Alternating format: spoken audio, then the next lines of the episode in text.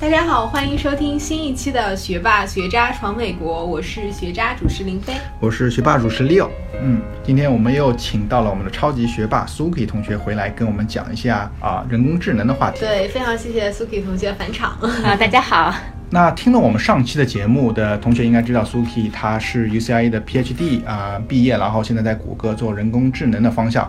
如果大家没有听的话，赶快先听一下我们上期节目。那我们首先就是讲一下 Suki，因为你当当时讲到你到谷歌实习，那当时是不是通过实习这个机会，然后顺利拿到了啊谷歌的正式的这个啊 offer，然后回到谷歌做这方面的研究呢？啊，是的，嗯，其实因为我博士一共有五年嘛，嗯，我去谷歌实习了两次，嗯之后呃。直到去年，谷歌的政策是，就如果你连续实习两次的话，呃，就两实习了两次，并且给的就是导师给你的评价都很好的话，就可以拿到直接拿到 return offer。哦，所以说你当时就是通过这个机机遇拿到了。嗯。那我想问一下，就是因为人工智能这个方向还是比较火，那谷歌内部的话，你如果要拿进这个组的话，有没有就是说你你自己申请就可以进，还是说其中也是不是说啊，还是竞争比较激烈的？我觉得是竞争比较激烈的，也要看有没有机会。嗯，呃，我我当时是呃，因为那个流程是你拿到了 offer 以后，其实是没有定组的。嗯，之后你的简历啊什么的就会放到一个那个池子里、破里，然后那些需要嗯招人的组会看到你的简历，然后如果觉得你比较好，呃，就会跟你来聊一下，大家看一下匹不匹配。嗯，啊，我其实有呃有一些组联系我，但当时找我的组都嗯就与。我想，因为我是我本人是想做人工智能跟呃产品结合的方向，就既能在组里面也可以发一些论文，嗯，然后也可以跟做一些应用方向产品相关的，嗯，呃，但我当时找我的组有一些要不就是呃主要还是就是非常偏产品的组，嗯，然后后来我就呃呃就没有遇到合适的，后来但是过。了很长一段时间，其实这个匹配期甚至有，我觉得有半年时间都是就没有匹配到合适的组。呃，再之后就有一个呃偶然的机会吧，就我现在组是有一个是我们实验室的师兄，他有一次跟我聊天说，呃，他们组现在可可能缺缺人，然后就我就跟他说，我现在正好在匹配呢，还没有匹配上，他就说我帮你跟呃我们组的 manager 说一下，然后那个 manager 看了我的简历以后，对我比较感兴趣，就。呃，大概只打了打了两个电话，嗯，后来就确确定下来，就来了这个组。所以当时谷歌在招人的时候，他是没有按照特定的部门或者特定的一个职位去招人，只不过是把人招进来之后，然后要通过各种你刚才说那些 match 的一些流程，然后找出就是跟你特别匹配的一个项目组，是的，是的，嗯。但是最后进这个组啊，还是靠关系了，是吧？是的，是的，实力，实力加关系。原来谷歌里面也是有关系，关系其其实还是蛮，就是还是蛮幸运的，有引荐一下还是很有用的。对，其实嗯，原原来像美国的大公司也有这一套，是吧？没有没有，开玩笑，开玩笑。但是我觉得，我觉得这是一个很好的一个过一个流程，就是你可以找出，就是你。对什么东西特别感兴趣，然后对方也可以觉得。实际上，谷歌这个呃，我听下来是一个双向选择，对吧？它有可能就是说这个公司啊，就是你要这个组的领导有可能对你的能力很满意，然后你自己也觉得这个是我要做的，然后匹配上了，然后才能去这个组，对吧？对啊，就像相亲一样，就是 你看对方顺眼，对方也看你顺眼。嗯，对。那呃，说说了这个机器学习，那啊，我们作为两个小白是吧？然有很多问题要问，对，那。呃，首先的话，现在有几个概念，我想啊，让苏 K 给我们稍微科普一下吧。因为几个的话，三个啊，现在很火的词，一个叫 AI，就是 artificial intelligence，呃，中文翻过来就是人人工智能。然后有一个叫 machine learning，就是机器学习。还有一个叫 deep learning，就是深度学习。那这三个他们是什么关系？可以帮我们这边稍微科普一下吗？啊，我觉得是一种包含关系。Artificial intelligence 人工智能其实涵盖的范围非常广。嗯，机器学习只只是它其中的一个一个分支，一个分支。嗯，对，像呃 Artificial intelligence 也包括机器人啊，甚至就很多像我们刚才说的那个，我们呃就是谈论的什么像聊天儿那种虚拟机器人啊，甚至这些都属于。比如说 Siri 之类的虚拟机器人。对，就是那个苹果手机上那个 Siri。对对嗯。嗯，所对人工，而且人工智能里面的算法也不一定要是机器学习。嗯，对对，所以说人工智能这个是一个最大的一个范围的，它非常广。对啊，然后然后呃，machine learning 就是机器学习只是其中一个小部分，那 deep learning 呢？呃，deep learning 又是呃。机器学习中的一个分支，一个分支是对，因为机器学习包含很多的方，是机器学习其实是一系列方法的总称。嗯，呃，深度学习是其中的一个分支，又是一个分支。然后，只不过现在是非常火，然后因为训练的模型可以比较简单的能训练出非常有用的模型，所以现在被广泛的、慢慢的开始广泛的应用到工业产品。对，因为说到 deep learning，呃，为什么我觉得？呃，我印象最深就是因为 AlphaGo 也也是谷歌歌公司的一个产品，就是走围棋的，就是叫啊 AlphaGo。然后它就是大家一般都会说是 deep learning，就是深度学习。那有可能就是在现实中，你像说的，为什么这个阿尔法狗为什么它围棋能走得这么好，就是因为它一一直在深度学习，是吧？呃，对它，我觉得是用了深度学习，也是用了非深度学习的一些方法，是结合起来的。嗯嗯。呃，它是主要还是依赖于数据的。嗯。它之所以能战胜人类，其实它是把利用了就是从古至今所有的棋谱，在棋上进行学习，并且那些数据其实还是不足以去训练深度学习模型的。嗯。它又通过自我博弈的方式产生了大量的棋谱。嗯。在这个基础上把模型训练了出来。嗯。但是我们想，正常人。你不可能看那么多的棋谱，你也没法，所以其实他有可能一天要走几。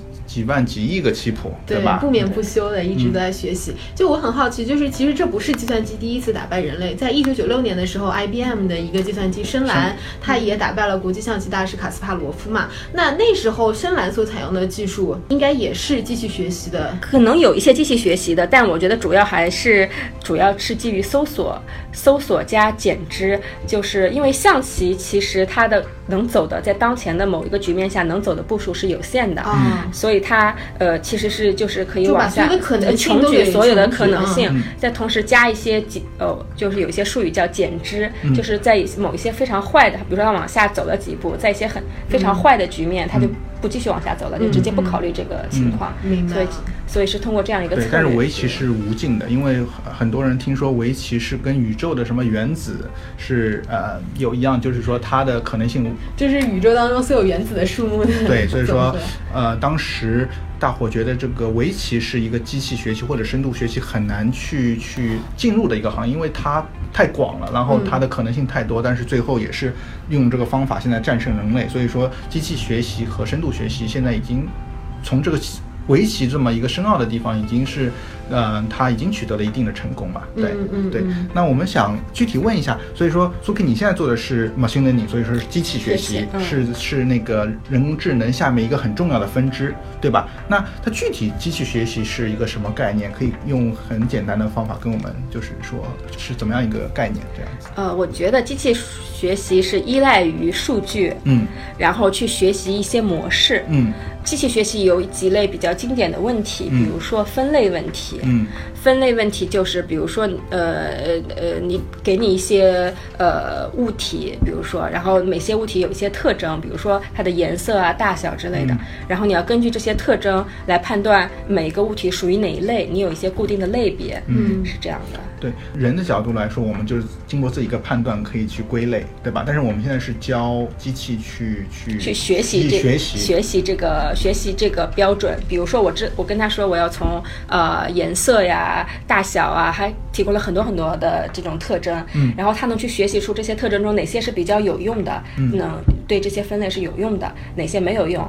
那么对于那些有用的那些特征，他会去学着学呃学习出来，到底我的那个划分的标准在哪儿？嗯，就比如说某一个数值，那个用那个数值去划分，对，这些都是。但是这种划分标准其实是非常模糊的。就比如说你一个机器，你要去判断说这个动物是不是狗，但是如果你要从颜色这种地方来判断，其实狗有各种各样的颜色嘛，那你没有一个明确的标准，说那你分类的界限到底在哪里？所以这就是机器在学习的一个过程嘛，它是在学习它这个条件的边界是在哪。对，呃，因为像这你说的，就是比如说图片里面你分别是狗还是不是狗，那这是其实是有很多标准的。现在就有很多模型叫做 multi model，就是说，就就是说会考虑分呃不同种类的情况去考虑，然后它会自动学习出来这些不同的情况，然后在每种情况里去学习它的划分的标准。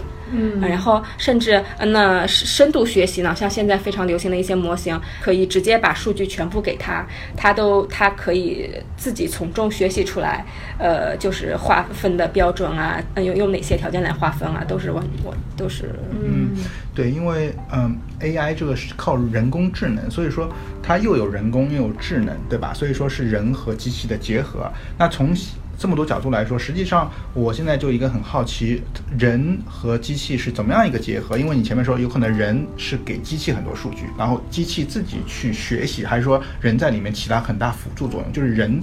和机器是怎么样结合，在一个学习的过程中？啊，在机器学习的过程中，我觉得首先，呃，人是要准备这些数据。对。现在最最有用的模型还是就是，呃，你给它特征，同时也给它正确的那个标注，就是它到底属于哪一类。比如说，呃，这些把然后准备很多组数据，这样让模型去学习。嗯。提供了数据以后，那么如果你模型是你有一些现成的模型，你可以就是在这些数据上跑一跑，看看效果。嗯那么具体在人还要参与的就是你要模型中有一些参数需要调整，嗯啊，那么这这些参数到底怎么，就是靠人了。嗯你根据模型跑的结果好坏，然后就去调整。嗯那么同时有可能你的，比如说模型跑出来结果不好，那可能是因为你准备的数据中有一些呃 noise，就有一些就是呃错误的数据啊什么的，然后你要又要返回来去看看你的输入数据准备的好不好。啊，那么是这样一个循环的过程那，这个。分析结果，然后看模型哪里不好，嗯，然后呃，然后这样一个过程都是人来做的，嗯，啊，甚至有时候大家发现这个模型不好，那可能是是模型本身的缺陷，嗯，那么这就要考虑我们是不是要给呃，就是优化这个模型，比如说让这个模型去考虑更多的情况。或者是他用的那个什么目标函数不太好，我们要设计一个更好的，嗯，这样去提升模型，这些都是人来做的。对对。那你觉得机器在学习当中会存在某一些创新吗？因为当时 AlphaGo 在跟李世石对弈的时候，就是存在有一些特定的步是从来就没有出现过的，对，在围棋史上从来没有出现过的一些创新的步数。那你觉得机器在学习过程中会有一些超越人类的创新的东西出现？以我的感觉，其实以那个围棋来说，其实我觉得对，从 AlphaGo 的角度来说，它那一步一定不是创新的，一定是他觉得那一步的胜率是最大的，他才走但是有可能人类还没有发现这一步，因为人类没有跃进 呃机器的世界，呃对对，他没有他没有可能穷举所有的走法。啊，而且就是人类没有呃机器那么好的全局观，在当前比如说刚开始下的情况下，他不知道接下来你走哪一步是最可最有可能胜率胜利的，但是机器我们通过学习了。那么多的棋谱，我是知道，就是走哪一步胜率是大概是多少百分之，比如说百分之九十、百分之九十五，它是有一个明确的数值的，而且这个数值是由很多数据支撑的，但人类做不到这一点，就嗯，所以还是受制于一个计算能力吧。嗯，其实是的。对，因为呃，说了 AlphaGo，当时最认呃最令人出乎意料是，当时是李世石一年前跟他去去走围棋，然后最近的是在在乌镇和那个柯洁走的，然后他实际上嗯，当时那个版本和现在这个叫 AlphaGo Master Master 实际上已经差距很多了，所以说在一年中它有这么大的一变化，然后最大的一个区别就是说让人出乎意料，就是阿尔法。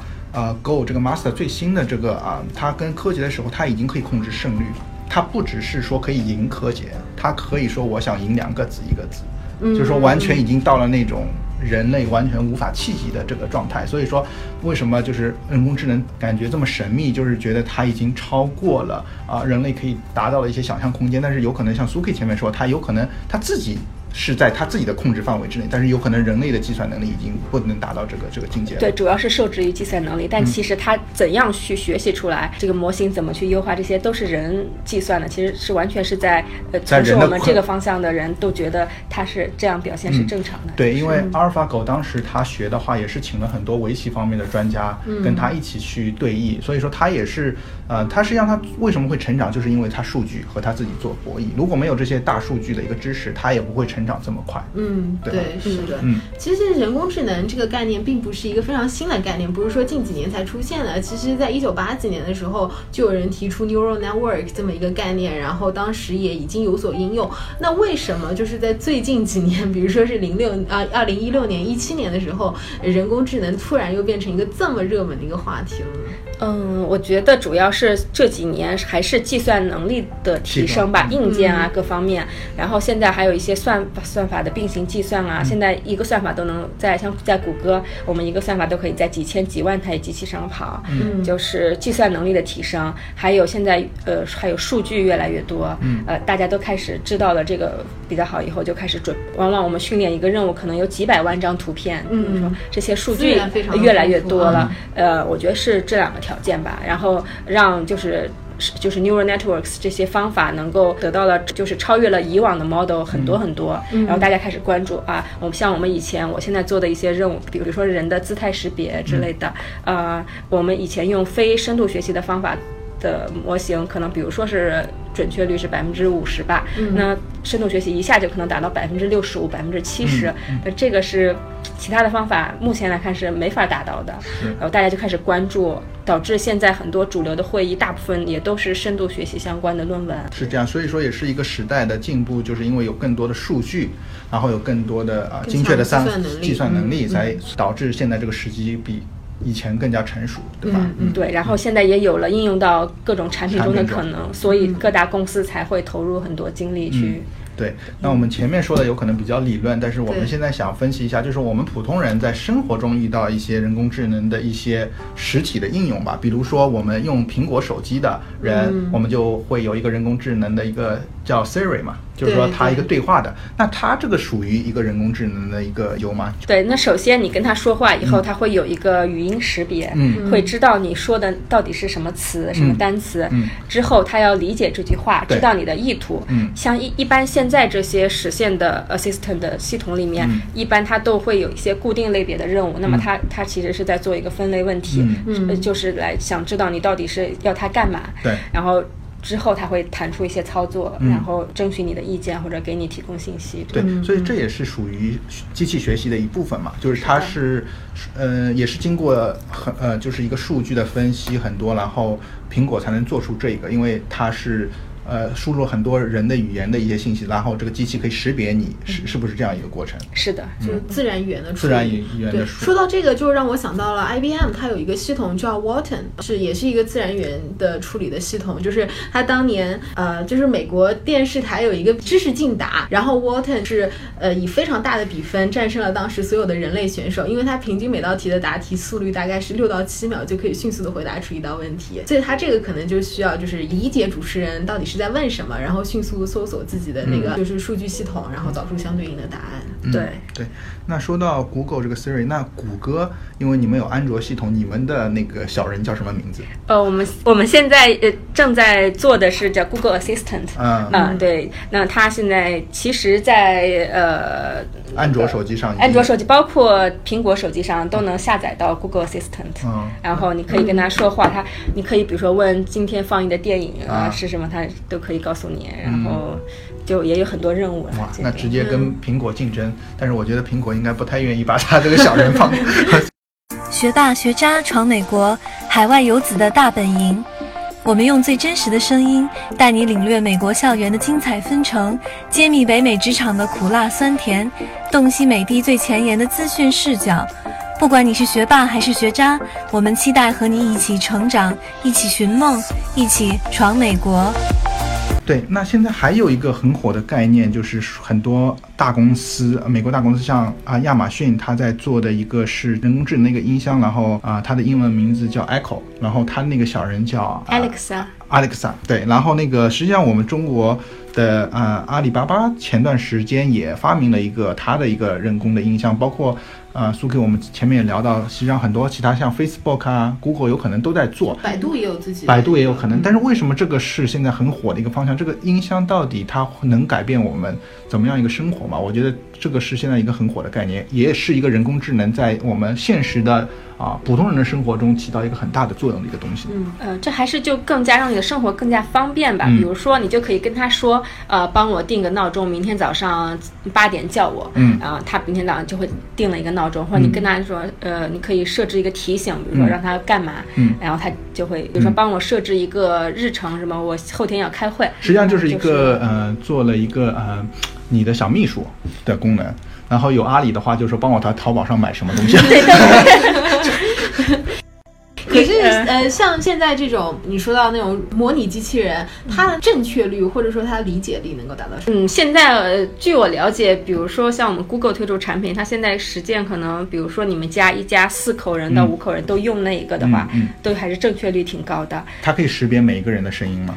对，它能分别区分出每个人。嗯，比如说，呃，你跟他说打电话给我的妈妈，嗯，呃，他就会知道你是谁，并且知道你妈妈是谁，然后就你的通讯录啊，比如说，就是他就会就你就可以直接通过那个音箱给你的妈妈打电话，就是。这个这这个太神奇了，它是可以识别你声音当中的一些特征，然后归类嘛，就像是的，是的，是的，对，而且它可以识别任务，比如说我让它去购物，它有可能就可以帮我购物，嗯嗯，哇，这个是太先进了，对对对对，所以说这也是人工智能的一部分，对吧？因为它通过了好几个特征的学习，包括一个语音的识别。包括一个任务的识别，所以说它也是经过一个很多数据的一个研究，才能才能做出这些智能的音箱嘛，是吧？是的，嗯是。然后另外一个很火的就是一个智能机器人嘛，我就觉得很多大公司做机器人，有一些就是陪伴机器人啊，或者一些小的机器人可以做帮。帮助人类做一些工作吧。嗯，那我不知道，因为苏克，你前面说到你好像大学时间也在研究机器人，那你应该对机器人也比较感兴趣。你觉得人工智能和机器人的一个研究会是怎么样一个啊？你自己有一些什么看法呢？我猜测，也许家用机器人在未来十年应该是能够。越来越普遍吧，对，因为现在懒人太多了，对吧？对，比如说现在已经 有些产品了，它可以帮你拖地啊，家用机器人，啊，因为我们用的就是扫地机器人，实际上也是其中的一部分。但它那个应该还没有到人工智能的，已经到你跟它说话，让它去哪，它就能去哪。哦，没有，我们用的应该也是普通的，就是扫地机器人，有可能没有到。它可能有几个 sensor，然后感知一下周围的环境。对，它就有可能到一个地方，有可能到沙发了，它会。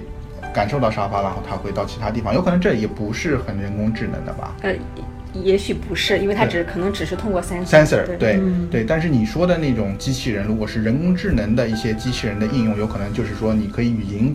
语音告诉他，你帮我洗碗，他就帮你洗碗了。嗯，啊，是的。其实机器人在物流领域也有非常大的作用。就比如说你一些一个些仓库里面，你的货品存在各种各样的地方，那可能就有一个机器人自动知道说我这个货品它是在仓库的哪一个角落，然后它自动到那个地方拿到商品，然后再回到包装啊、运送的那个呃传送带。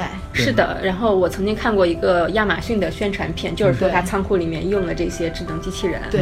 然后他们其中是要。要用到 sensor，也要用到，就通过摄像头去精确定位那个物体在哪，然后他们才能伸出机械臂把那个物体抓下来。然后，没错。对。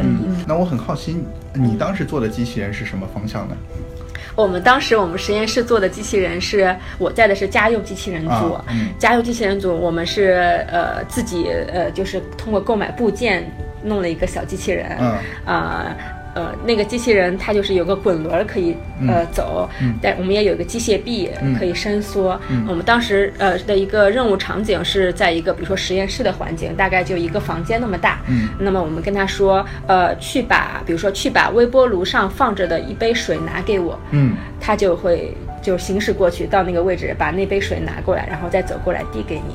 那么这个其中其实是有很多任务的，比如说你首先要理解我说的话，嗯，然后知道了最终的任务是要拿水给我，那他很快还要就去做的就是水在哪儿，嗯，然后怎么走过去，嗯，那么拿怎么拿，嗯，就是他也这些他要把这些步骤都呃都制定好，然后一步一步去做，嗯，那去做的过程中也设置的涉及到就是控制，就是你的手机械臂怎么伸展，怎么去把那个物体抓抓起来，嗯，就这一系列的，嗯。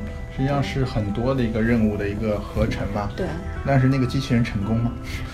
啊，挺成功的。我们科大的呃那个机器人组在全世界的比赛里面都是数一数二的。嗯，非常厉害。所以机器人能听得懂中文和英文是吧？是呃是的，但我们当时还是用英文跟他说的。啊，对，好的好的，所以说说明你当时在大学的时候，在本科在中国的时候，已经开始对机器人有一些兴趣了，对吧？或者人工智能已经有这个，但还非常初步的。初步，嗯，对，是到美国这边慢慢。嗯嗯，林飞，你在大学时候在干什么？哎呀，我一直窝在 宿舍里看剧，实在是我也看了不少剧，没有伤害。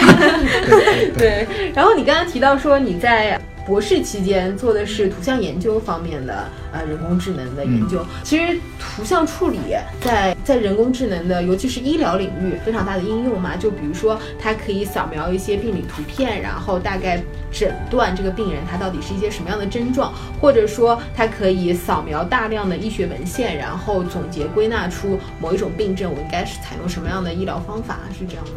嗯，是的。然后我我知道有现在有一些那个医疗的初创公司，他们都是基于呃拿到一些，比如说医院的一些诊断的，就是诊断单，然后或者是拿到一些病理图像，基于这个去学习，那么他们。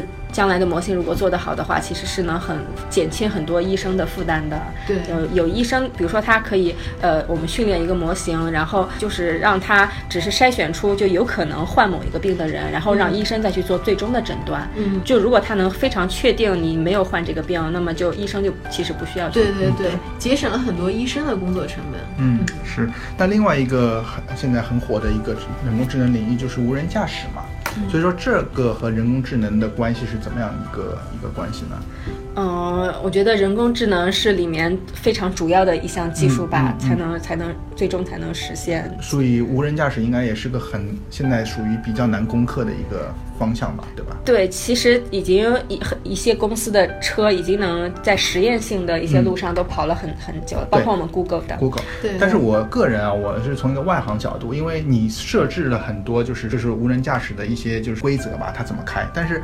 你你在路上开，你你的对手都是都是猪一样的队友，就是就是人嘛，对每个人的开车习惯又不一样，呃，然后有可能好，就是说你放在路上，他有可能是按照一个正常的一个方向，但是每个人对开车的一个习惯都不一样，就是这个有可能是。就非常，我个人感觉是一个很难的去去攻克的地方，我不知道你是怎么看。就是还是我觉得安全性还是最重要的吧，呃，也是最困难的，因为呃，像比如说呃，其实实现自动驾驶有有一些方法，那么比较贵的方法是我要多装一些传感器，去从各个方向去装，然后去看有没有阻碍物，但这个可能实现的成本太太昂贵了，所以很多公司现在就是用传感器，同时也要与就是我们的那个图像识别。结合，比如说它在上面装了一些摄像头，能够照到车的前部啊、侧面啊的图像，然后来推断前方多少米有没有就是阻碍的物体。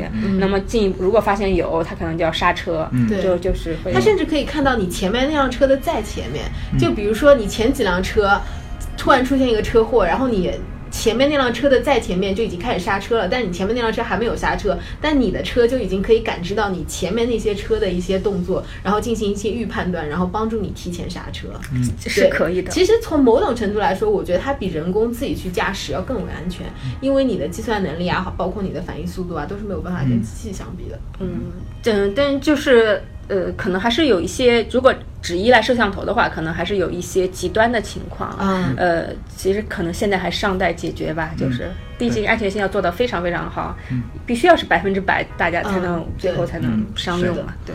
那啊，今天因为你是一个啊，苏比，你是一个人工智能的一个从业者，那我们也很好奇，那你每每天工作是怎么样？是每天就跟数字打交道、数据和电脑打交道嘛？然后，嗯，我们也很好奇，是不是有些枯燥，还是说里面有很多精彩的地方？主要其实还是对啊，跟数据打交道，然后跟模型打交道，嗯，对，然后让模型工作的更好，嗯，但同时呢，你也要跟。因为我们现在项目基本上都是合作的，我也会跟组里其他的成员合作，嗯，呃，大家也会去想一些新的 idea，想一些新的方法，然后同时，当然每天你还要我们的东西，因为被很多别的组来用嘛，嗯，甚至将来要变成产品，所以其实别的组会问很多问题啊，我也要去帮他们解答，所以其实每天还要开会，我觉得开会也是蛮多的。所以说跟人打交道的部分也占很多，因为谷歌它很多还是希望运用到实际的应用中，而不只是一个只是一个研究，所以说研究和。